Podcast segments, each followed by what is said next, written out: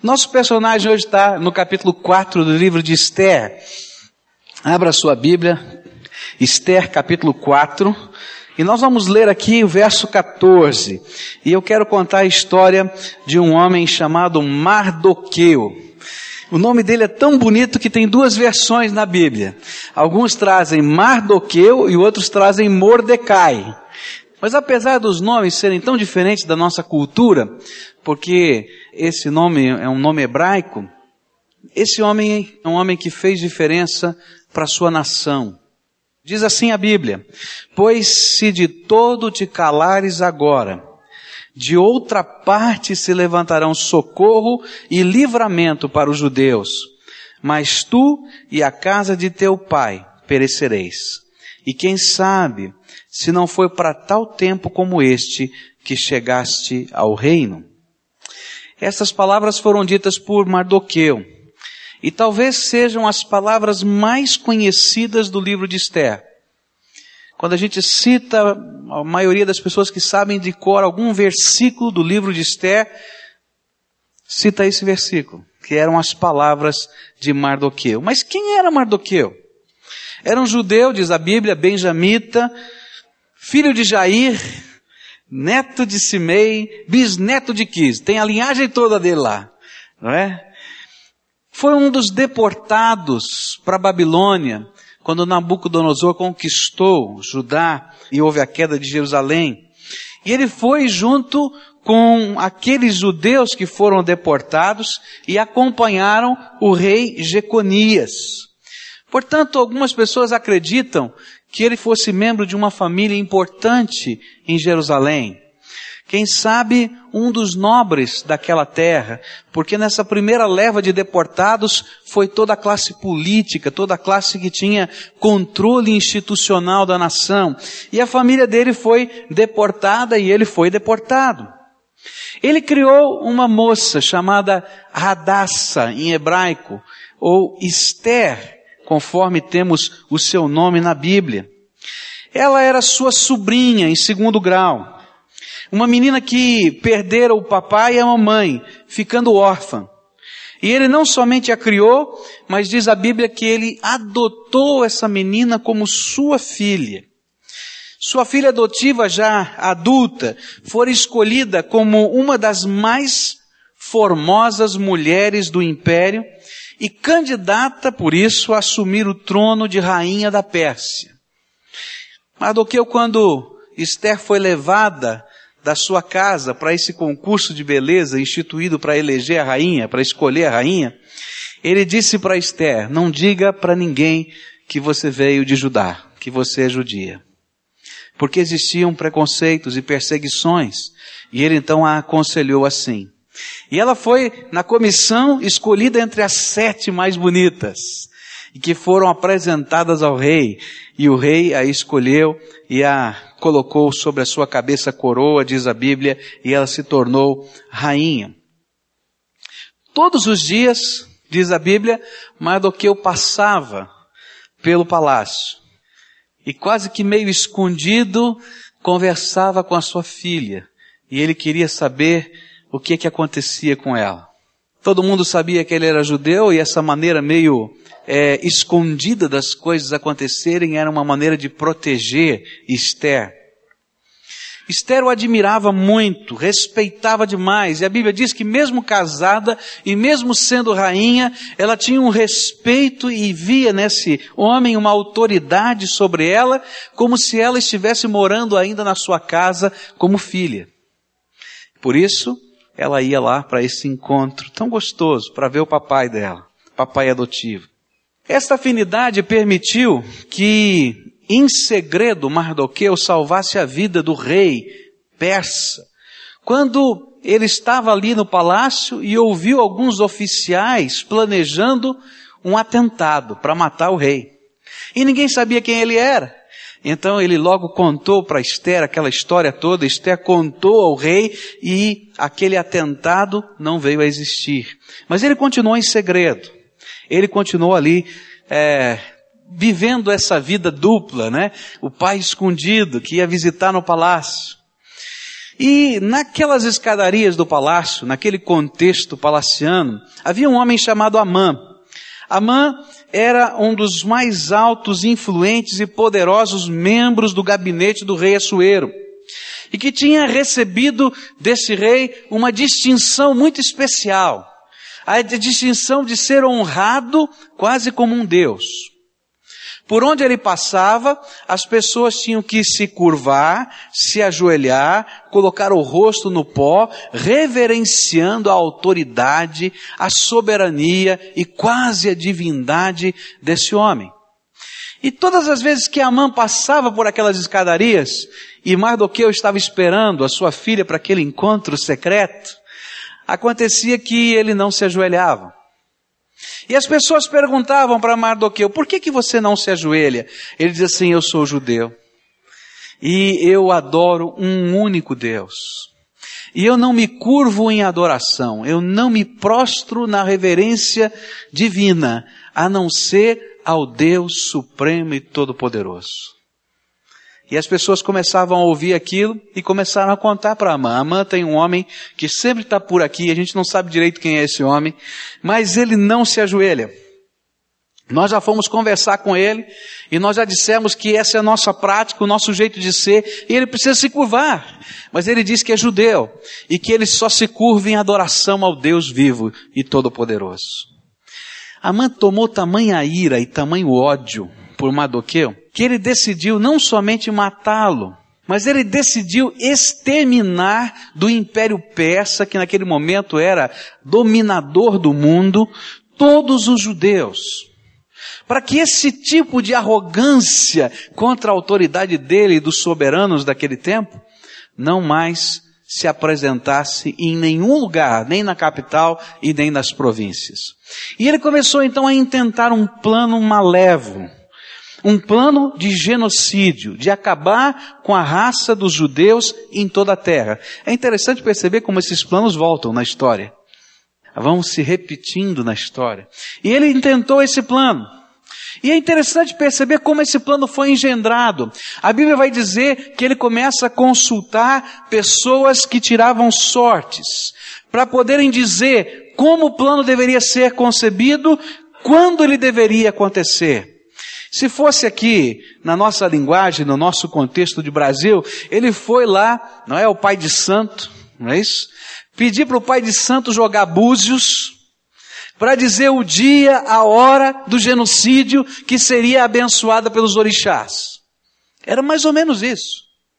E segundo os ditames daquelas sortes que foram lançadas, que na língua hebraica tem o nome de Purim, sortes que eram lançadas, ele escolheu um dia, o dia 13 do 12 mês do calendário deles. E nesse dia, todos os judeus deveriam ser mortos no Império Persa. E ele, movido desse plano, abençoado pelos seus guias espirituais, ele foi procurar o rei e fez uma proposta ao rei. Ele disse: Rei, tem um povo aqui meio complicado esse povo vai criar problema para a gente. É um povo que não se dobra, é um povo que não se curva, é um povo que tem uma fé tão grande no Deus vivo que não aceita ser manipulado por mais ninguém. Ele tem que ser exterminado de todo o império. E eu quero fazer o bem para o rei, por isso eu não quero que o rei tenha despesas com esse trabalho.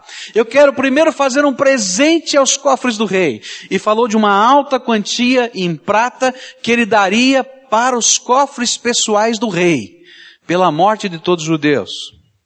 E aí tinha um problema financeiro, como mobilizar um grande exército para matar todos os judeus naquele dia, naquele horário. E aí, diabolicamente, ele teve uma ideia brilhante. Ele disse, é fácil. Nós baixamos um decreto, colocamos a data e dizemos que nesse dia todo judeu deve morrer no império. Seja jovem, seja criança, seja velho, não importa, onde esteja, ele tem que morrer. E aquele que matar o judeu pode ficar com todos os seus bens. Haveria um arresto de todos os bens. Se você entrasse na casa de um judeu e o matasse, aquela casa era sua. Pode imaginar? Esse homem tentou fazer o que aconteceu na França no dia chamado de São Bartolomeu. Já ouviu falar desse dia? Dia quando a Igreja Católica decretou a morte de todos os evangélicos na França. E naquela noite de São Bartolomeu, chamada Noite de São Bartolomeu, as pessoas que invadiam e matavam os evangélicos arrestavam os seus bens. É chamada até hoje, na história, a Noite Sangrenta. Milhares e milhares de pessoas morreram. Mas graças a Deus, não aconteceu isso porque Deus usava a vida desse homem, Mardoqueu. E Deus tinha um projeto. Um projeto tremendo para usar uma pessoa simples. Para fazer diferença num momento difícil da sua nação e da sua terra. Um homem que Deus pôde usar com visão. Para mover outros corações para realizar o propósito de Deus. Tudo estava pronto. O rei concordou com essa ideia, assinaram o decreto e saíram os proclamas pela capital e em direção a todas as províncias, dizendo, no dia 13 do 12 segundo mês, todo judeu no império persa deve ser morto. E quem matar receberá o prêmio de ficar com todos os bens desse judeu. Quando isso começou a ser publicado, as pessoas paravam nas praças, tocavam uma trombeta e se lia o decreto real. E saíam a cavalo, iam para outro lugar público e lia-se outra vez o decreto real. Você pode imaginar, acredita-se que entre a proclamação e o fato que deveria acontecer havia um tempo de aproximadamente quatro a seis meses. Você pode imaginar o que começou a acontecer na cidade? As pessoas ouviam, algumas riam, outras já planejavam como iam fazer aquilo, mas muitos judeus começavam a chorar e a clamar e a gritar misericórdia de Deus. E começou um luto muito grande no meio do coração do povo de Deus. E o luto era expresso dentro da cultura hebraica através de algumas coisas muito visíveis e práticas. Quando alguém dentro da cultura hebraica vivia luto, ele rasgava as suas vestes. Eu não sei se você já foi a um funeral de algum judeu. Normalmente vai o representante principal da família e o rabino vai e rasga a sua camisa, pega uma navalha e rasga a sua camisa, dizendo, ele está muito triste, suas roupas foram rasgadas. E então os judeus começaram a rasgar suas roupas no meio da rua e a vestir uma roupa que era feita de pano de saco e jogar cinzas sobre a sua cabeça, e sentar-se no chão, e orar, e clamar, e chorar. E a cidade em convulsão.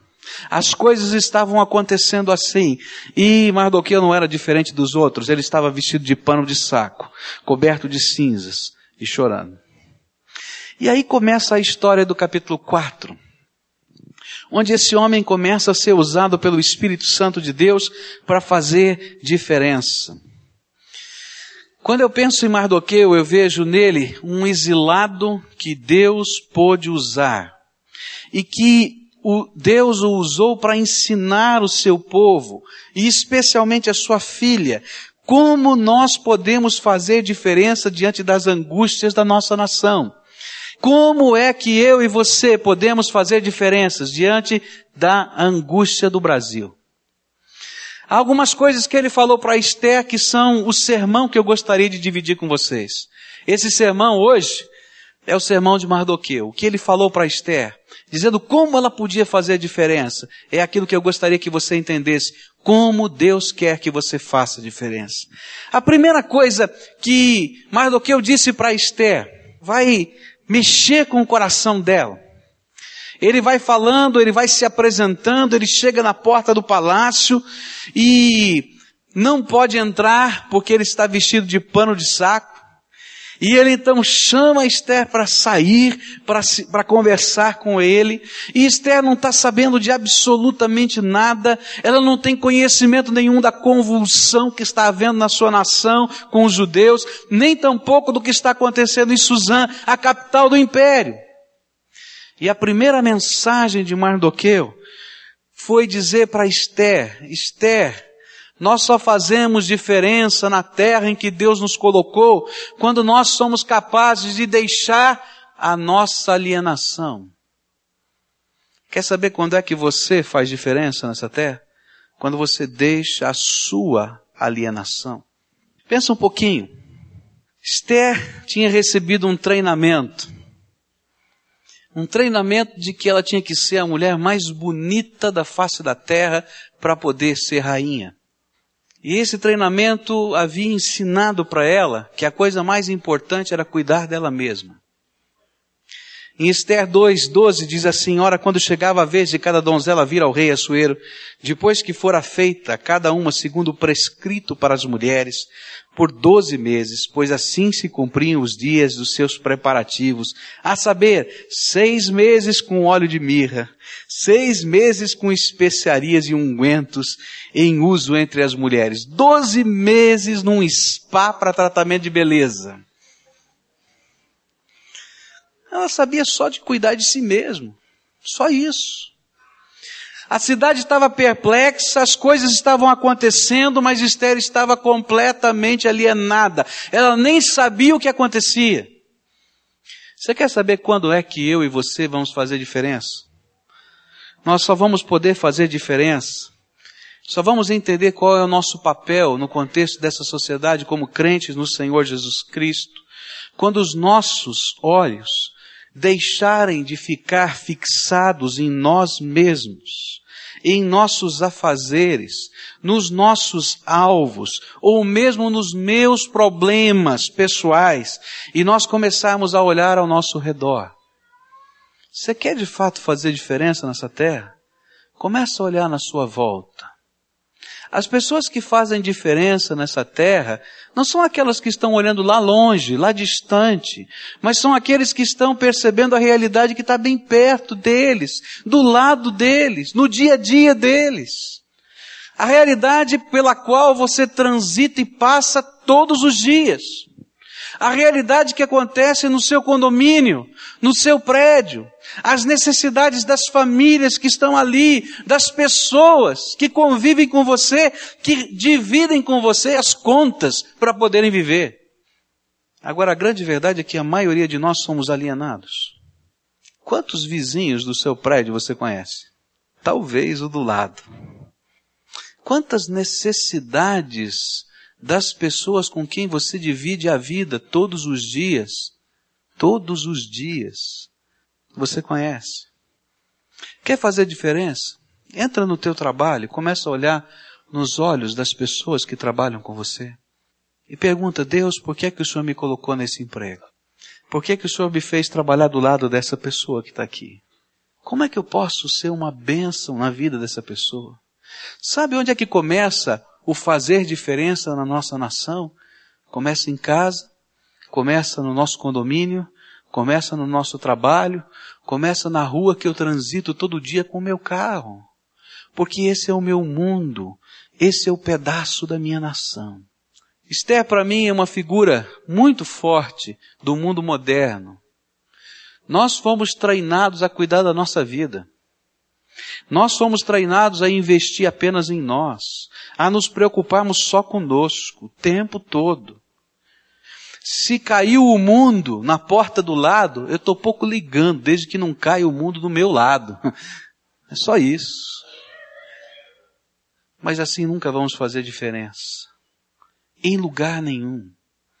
Para você fazer diferença, mais do que eu disse, você tem que parar de se alienar e enxergar o que acontece ao seu redor. Mas um dia Deus teve que tirar a venda dos meus olhos para que eu deixasse de ser um alienado. Agora, quantas vendas eu e você temos diante dos nossos olhos? Quer fazer diferença? Quer mesmo? Deixa Deus tirar as vendas. Sabe por que, que a gente não gosta que Deus tire de nós as vendas para a gente enxergar a realidade que nos cerca? Porque machuca o coração. Dói aqui dentro. É melhor não ver. É melhor não se envolver. Continua lá no seu tratamento de beleza. Parece mais confortável. Mas Mardoqueu olhou para sua filha para dizer para ela: Filha, abra os olhos, enxerga o que está acontecendo, porque está acontecendo aqui e agora, no nosso meio. Para fazer diferença, é preciso enxergar. E meus irmãos, se um exilado num país estranho, discriminado, perseguido pôde fazer diferença, eu posso fazer diferença no lugar que Deus me colocou. Deus pode me usar para fazer diferença na empresa que eu estou, no condomínio que estou, na rua em que eu moro, nos lugares em que eu transito. É só pedir que Deus abra os nossos olhos e deixar o Espírito Santo trabalhar na nossa vida. A segunda coisa que Mardoqueu vai trabalhar no coração de Esther é o seu sermão para ela. Ele vai dizer para Esther que nós só fazemos diferença quando nós não nos conformamos com mitigação. O que quer dizer mitigar? Mitigar é aliviar, é pagar o preço da culpa, um pouquinho, né? E a gente, às vezes, no contexto da realidade, a gente está transitando, um pouquinho é aberto o nosso olho, o nosso olho vem aqui, se abre para enxergar um pouquinho da realidade, e a gente se contenta em mitigar um pouquinho da culpa da nossa alienação. Quer ver como é que acontece isso no dia a dia? Você está andando no carro, né? E de repente você vê um garotinho lá na rua, e ele lhe pede alguma coisa, e você fica com o coração apertado, você arranca ali alguns centavos de moeda, entrega na mão dele como se você estivesse resolvendo a situação e sai dali aliviado. Ah, eu fiz alguma coisa. Olha só o que vai acontecer com Esther. Bem esse conceito de mitigação. Quando Mardoqueu se apresenta ali naquela porta do palácio, e ele tem essa mensagem dizendo, Esther, abre o teu olho, a hora chegou, Deus tem um plano para você, é tempo de fazer diferença. Esther fica preocupada com a roupa que o papai está usando, não é isso? E diz assim, papai está vestido do quê? Roupa de saco, coberto de cis. Ah, coitadinho do papai. Pega essas roupinhas lindas, maravilhosas, leva para ele lá, leva, leva lá. Como se isso fosse resolver o problema que aquela nação estava vivendo. Aí ele diz, olha, o meu problema não é roupa, eu estou aqui porque eu quero ficar assim. Porque eu estou triste. Ela não sabe o que está acontecendo. Nós estamos destinados à morte. E então, vem a, a secretária que levou as roupas e diz, olha, o teu pai não quis as roupas. Ele não aceitou. Ele disse que a coisa é muito séria. E aí então, Esther manda um dos oficiais que tinham por tarefa dada pelo rei de cuidar da vida dela. E diz assim, Hataque, que era o oficial, vai lá, vê o que o meu pai precisa e faça o melhor que você puder por ele. Está entendendo aqui os processos? Às vezes nós percebemos o desafio do reino de Deus, daquilo que Deus quer que façamos nessa terra, e aí nós queremos apenas enviar uma ajuda. Nós queremos dar uma oferta, mas nós não queremos nos envolver de corpo e alma no projeto de Deus. Não queremos que seja nossa missão, desafio de Deus para nossa vida, propósito espiritual ser realizado. E às vezes nós vamos olhando para as bênçãos estéticas que podemos realizar e não entendemos que a bênção precisa ser muito maior do que estética. Nós estamos mandando a roupa e os talheres quando aquilo que Deus quer é que nós nos envolvamos de cabeça no propósito e na missão. Ou então, nós mandamos o nosso funcionário. Ele é meu pai adotivo, veja como você pode ajudá-lo da melhor maneira. E às vezes nós sofremos a mesma tentação, colocamos os nossos assessores para fazerem o melhor pelo reino. Eu vou pedir para minha secretária gastar parte do seu tempo fazendo isso. Mas o Senhor não quer isso não, o Senhor quer a tua vida, o teu compromisso, a tua entrega, você se colocando no altar para dizer, eu vou servir em nome de Jesus. Ou às vezes nós pais dizemos assim, eu apoio a minha esposa em tudo na educação espiritual dos meus filhos, mas nunca senta com eles para orar ou para ler a palavra. Sai dessa, viu pai? Deus quer que você se envolva de cabeça não se transfere a educação dos filhos para absolutamente ninguém. É tua responsabilidade. E Deus vai pedir contas disso. E a vida vai pedir contas disso. A terceira vez, na tentativa de mitigar a consciência, ela mandou uma boa desculpa. No verso 11 do capítulo 4 vai dizer que ela disse assim, através do seu assessor, Papai, sinto muito. Eu não posso me envolver nessas coisas. Olha, a tarefa de uma rainha não é se envolver nas questões políticas do reino. O meu negócio é ser bonita, papai. Olha, eu não posso nem tentar influenciar o rei, porque a lei diz que eu só posso me apresentar diante do rei se ele me chamar. E se ele não me chamar e eu me apresentar diante do rei, eu posso ser morta, porque eu desobedeci a lei. A menos que ele estenda o seu cetro para dizer que eu sou bem-vinda. Papai, eu sinto muito. Esse não é um negócio para mim. Alguém tem que ser levantado, mas não sou eu. Eu não posso fazer nada. A minha ética de rainha não permite. Você já viu quantas vezes nós damos desculpas assim? Olha, sinto muito, eu estou tão ocupado, estou fazendo isso, estou fazendo aquilo, estou fazendo aquilo outro. E o Espírito Santo de Deus está dizendo para a gente aquilo que disse para Esther. Esther, se você não fizer nada, o Deus Todo-Poderoso dos céus que está ouvindo o clamor de todo esse povo que ora e jejua pela sua vida, vai fazer alguma coisa. Vai levantar alguém. Agora não pense você que você vai estar protegida no palácio, porque alguém vai descobrir que você é judia. E a sentença de morte que você está com tanto medo já veio sobre você. E mais, será que Deus não tinha um plano quando te colocou na condição e no lugar em que você está? E essas palavras começaram a mexer com o coração de Esther. E são essas palavras que devem mexer com o meu coração e com o seu coração. Será que não foi para um momento de nação como esse que a gente está vivendo que Deus escolheu colocar você como sal e luz no lugar em que você está? Chega de ser sal dentro do saleiro, o sal tem que estar na massa. Será que não foi para um tempo como esse que Deus me elegeu? para fazer diferença no Brasil. A Bíblia diz assim, orai pela paz da cidade em que fostes enviados, porque na sua paz vós tereis paz. Vocês querem ser abençoados? Então saibam que vocês serão abençoados na medida em que essa terra for abençoada, em que essa cidade for abençoada, em que esse país for abençoado. E ele só vai ser abençoado se eu e você que estamos em pé deixarmos de ser alienados para a realidade brasileira e começarmos a investir a nossa vida, a nossa vida, os nossos valores, os nossos recursos para fazer essa nação uma nação abençoada pelo Deus vivo, honrada entre as nações do mundo. Está na hora. O tempo é agora. E a oportunidade é da minha geração. É minha e sua. Agora, eu sei que enquanto você ouvia essas minhas palavras, a mesma coisa que aconteceu com Esther está acontecendo com você.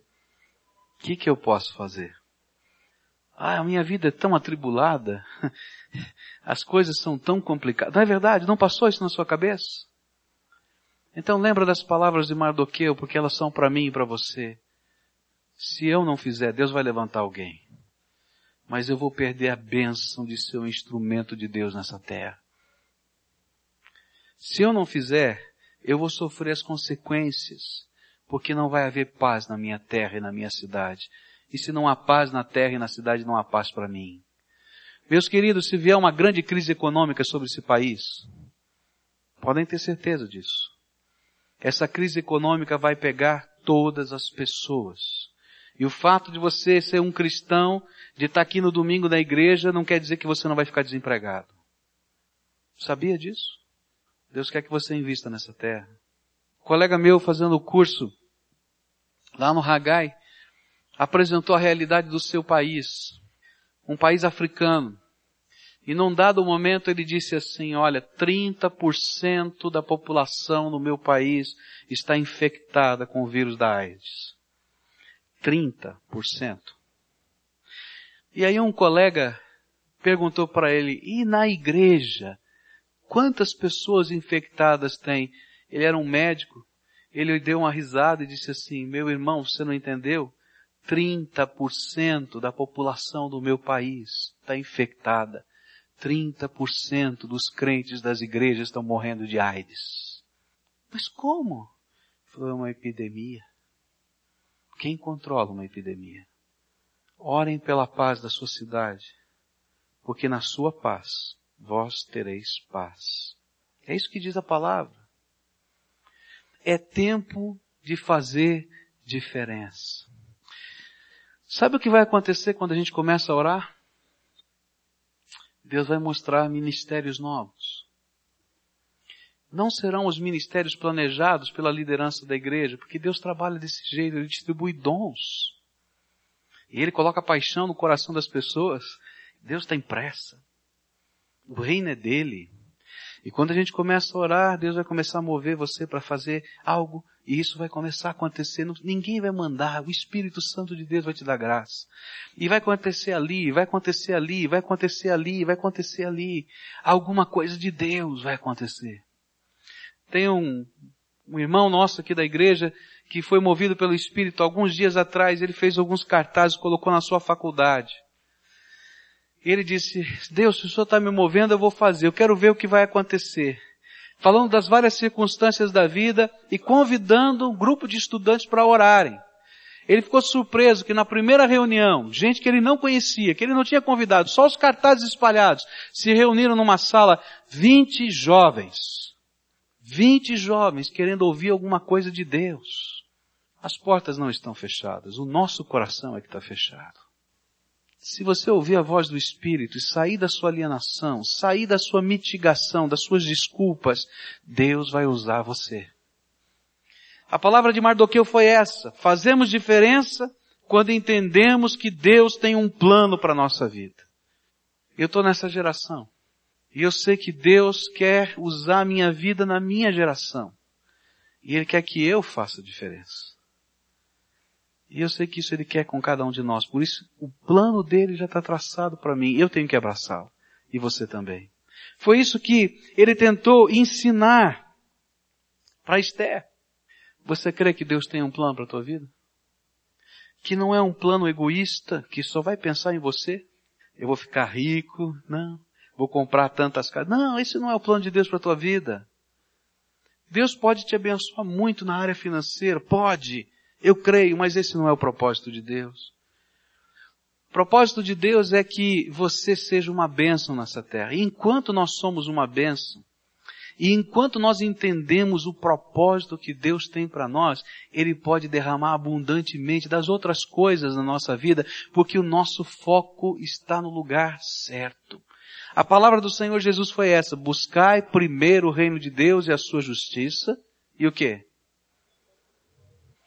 Agora, se você fizer o contrário, buscar primeiro todas as outras coisas, para depois buscar o reino de Deus, Deus não vai abençoar a tua vida. Ele vai dizer o seguinte, segue o teu plano, não tenho responsabilidade de abençoar o teu plano. Agora, se você estiver comigo, no meu propósito, deixa que eu cuido de você. E milagres acontecerão na outra área também. Mas o foco vai estar em gente.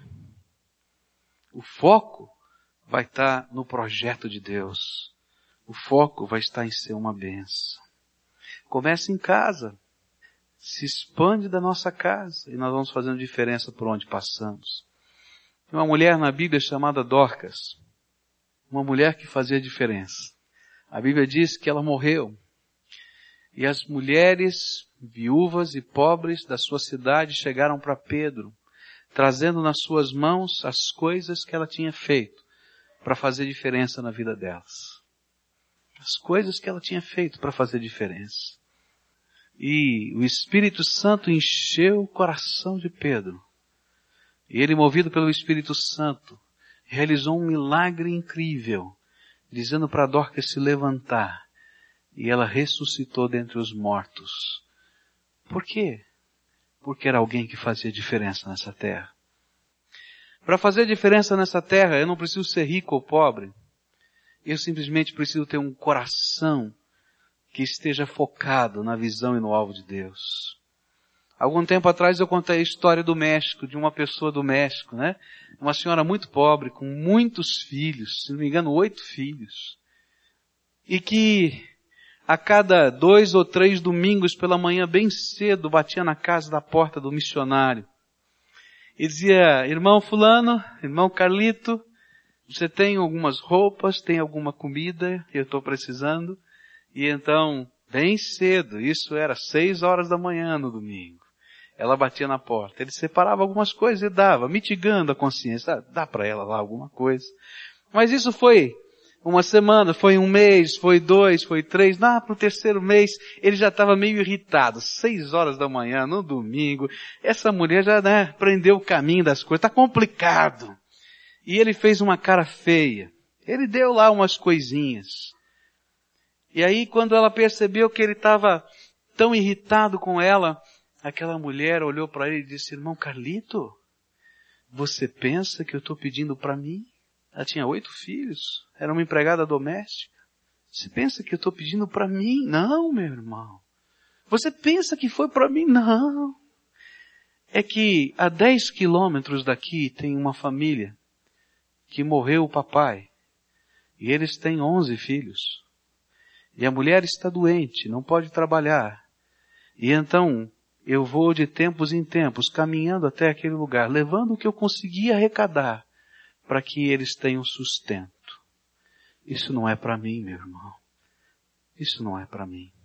E aquele missionário que me contou essa história disse que ele chorou, quebrantado diante do Espírito Santo de Deus, porque o seu coração era duro, porque ele não via as realidades que estavam ao redor dele. Nós somos o missionário Carlitos e precisamos acordar. E quero terminar essa meditação dizendo para você, depois dessa conversa cheia de intermediários, Esther dá uma palavra para Mardoqueu. A palavra que Mardoqueu estava dizendo para ela teve eco no coração. E ela disse, tá bom papai, então continue orando.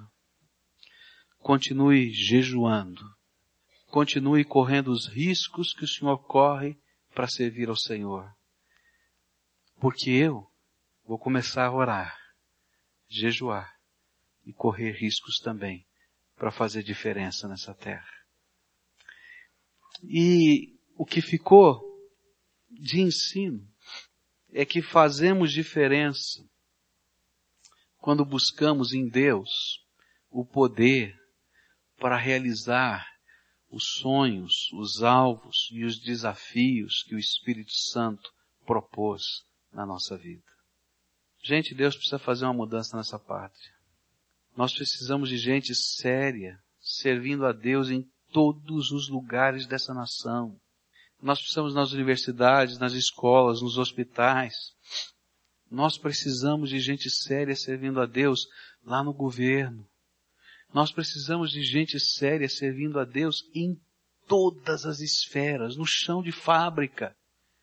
Eu dei graças a Deus porque alguns anos atrás o operário padrão do Brasil foi eleito e esse, esse título honorífico foi dado para um irmão nosso, evangélico, um homem que fazia muito bem o seu trabalho, mas que fazia diferença no chão de fábrica. Nós somos de gente assim, competente, séria, trabalhadora, mas que serve ao Senhor e que honra o nome de Jesus, que é sal fora do saleiro, que abençoa, que assume propósitos, que tem sonhos. Gente, nós precisamos de sonhos. Os sonhos são as sementes da fé que Deus coloca no nosso coração. E quando a gente aprende a sonhar com Deus, a gente descobre que as coisas mais mirabolantes vão acontecer. Vai ter muita gente falando que você é louco, que você é maluco, que você não sabe trabalhar, que você não sabe administrar, mas não faz mal. A gente vai estar olhando para aquele que é autor e consumador da nossa fé, Jesus, e ele sabe. E ele vai fazer, e nós vamos estar atrás dele. Hoje é tempo da gente orar, da gente jejuar, da gente clamar, e de sermos despertados para fazer diferença nessa terra. A minha oração hoje é que você não saia daqui dizendo, ah, foi uma mensagem que eu ouvi. Mas que você saia daqui perguntando ao Espírito Santo de Deus, Senhor, qual é a minha parte nesse negócio? Perguntando ao Espírito Santo de Deus, Senhor, se tu quiseres me usar para fazer diferença de alguma maneira nessa terra, eu estou aqui. Move o meu coração, me dá sonhos, me dá alvos, abre os meus olhos para enxergar a minha realidade. Deixa eu entender por que, que o Senhor me deu a condição que me deu hoje, me colocou na posição que me colocou hoje, porque eu quero ser uma bênção. Se isso acontecer, meus irmãos, vai haver uma revolução espiritual e transformadora na terra em que vivemos. Em todos os lugares do mundo onde um avivamento eclodiu, um santo avivamento, um avivamento movido pelo Espírito, um avivamento que partia, que nascia no coração das pessoas, mas que não ficava só aqui dentro para aquecer e que gostoso, experimentei o poder de Deus, mas que levou esse povo a agir. O mundo do lugar do avivamento mudou. No país de Gales eles começaram a aprender a cantar em quarteto. Sabia por quê? Porque quando eclodiu o avivamento no país de Gales, lá no final do século 1800, os policiais não tinham o que fazer. Então começaram a cantar quarteto. Sabia disso? É. A maioria das tabernas do país de Gales fecharam, porque o povo começou a votar abstinência. Não tinha lei, mas o povo parou de beber, porque entendia que a droga mais perigosa que existia era o álcool, onde milhares e milhares de pessoas desgraçam a sua casa com álcool. Ora, isso não é lá no país de Gales, não só. Aqui nesse país. Sabe qual é a droga que mais estraga famílias no Brasil? É o álcool. Olha ao seu redor. Na sua empresa tem alguém que é viciado em álcool. Muito provavelmente na sua família tem alguém viciado em álcool. Nós precisamos fazer diferença. E toda vez que um avivamento assim nasce, a sociedade ao nosso redor muda há uma bênção que se derrama sobre nós e que se espalha pela nossa terra. É tremendo a maneira de Deus trabalhar, Ele abençoa, mas Ele faz a bênção se espalhar, respingar na vida de todo mundo que está ao nosso redor. Está na hora da bênção de Deus que bate sobre o teu coração se espalhar ao redor de você. Mardoqueu era um homem firme nas suas convicções, e nas suas palavras. E não dá para a gente não ser firme nas convicções e nas palavras que o Espírito Santo coloca diante de nós. Como é que Deus deseja que você faça diferença a partir de hoje? O que é que o Espírito Santo de Deus está cochichando no seu coração? Para para pensar um pouquinho, para para ouvir a voz do Espírito. Eu quero dizer para você que Deus fala. Eu creio que Deus fale nos corações da gente. Então pergunta, oferece a tua profissão ao Senhor, oferece a tua casa ao Senhor, oferece as tuas habilidades, os teus dons, os teus talentos, porque muitos de nós temos os nossos dons e talentos enterrados. E é isso que o Espírito Santo está falando. Desenterra, meu filho. Coloca sobre o altar que eu vou usar a tua vida. Eu queria hoje fazer um tempo de entrega. E a entrega são de dons e talentos, só isso. Coisas que Deus já colocou nas tuas mãos. Você vai dizer assim: eu só tenho habilidade com as minhas mãos, eu só sei trabalhar com madeira, eu só sei trabalhar com eletrônica, é isso que eu sei fazer. É. Sabia que Deus pode te usar nessa área? Deus pode usar. Se a gente colocar os dons na mão do Senhor, Deus vai usar. Pode ter certeza que Deus vai usar. Pai querido, nós estamos diante do Senhor. E nesta hora, Pai, eu quero oferecer ao Senhor os dons e os talentos que o Senhor me deu. Se o Senhor me perguntar agora o que fazer com eles, eu vou dizer, Senhor, eu não sei. Se o Senhor me perguntar Quais os sonhos? Talvez eu tenha que dizer para o Senhor que os meus sonhos são tão pobres, Senhor. São tão pequeninos. Por isso eu prefiro colocar os meus dons e talentos no teu altar. e dizer: Senhor, na grandeza da tua sabedoria, na grandeza do teu poder, na grandeza do teu amor, toma para ti e usa da maneira que o Senhor quiser os dons e talentos que o Senhor mesmo emprestou para mim. E que o Senhor possa me usar usar cada jovem dessa igreja, cada adolescente dessa igreja, cada criança dessa igreja, cada chefe de família que está aqui, cada esposa, Senhor, que está aqui, cada pessoa que está aqui, Senhor, para honra e glória do Teu nome.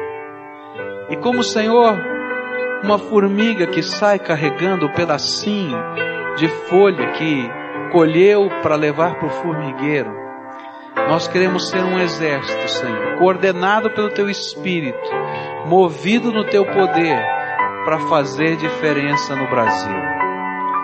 Alguns o Senhor vai levantar para colocar nos meios políticos, que o Senhor assim faça, Senhor, e que sejam pessoas sérias diante de Ti. Se não for, Pai, julga, julga pelo Teu poder. Mas se for, Senhor, usa para a Tua glória Senhor, nos lugares em que o Senhor nos instituiu e nos colocou, usa-nos, Senhor, para a tua glória.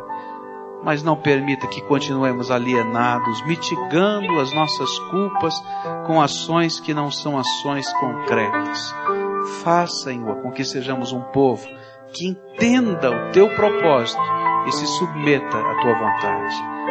Durante esses dias de oração, fala conosco, mostra-nos os teus sonhos, Dá, Senhor, a cada um de nós o comando, a ordem, porque nós queremos te ouvir e te servir.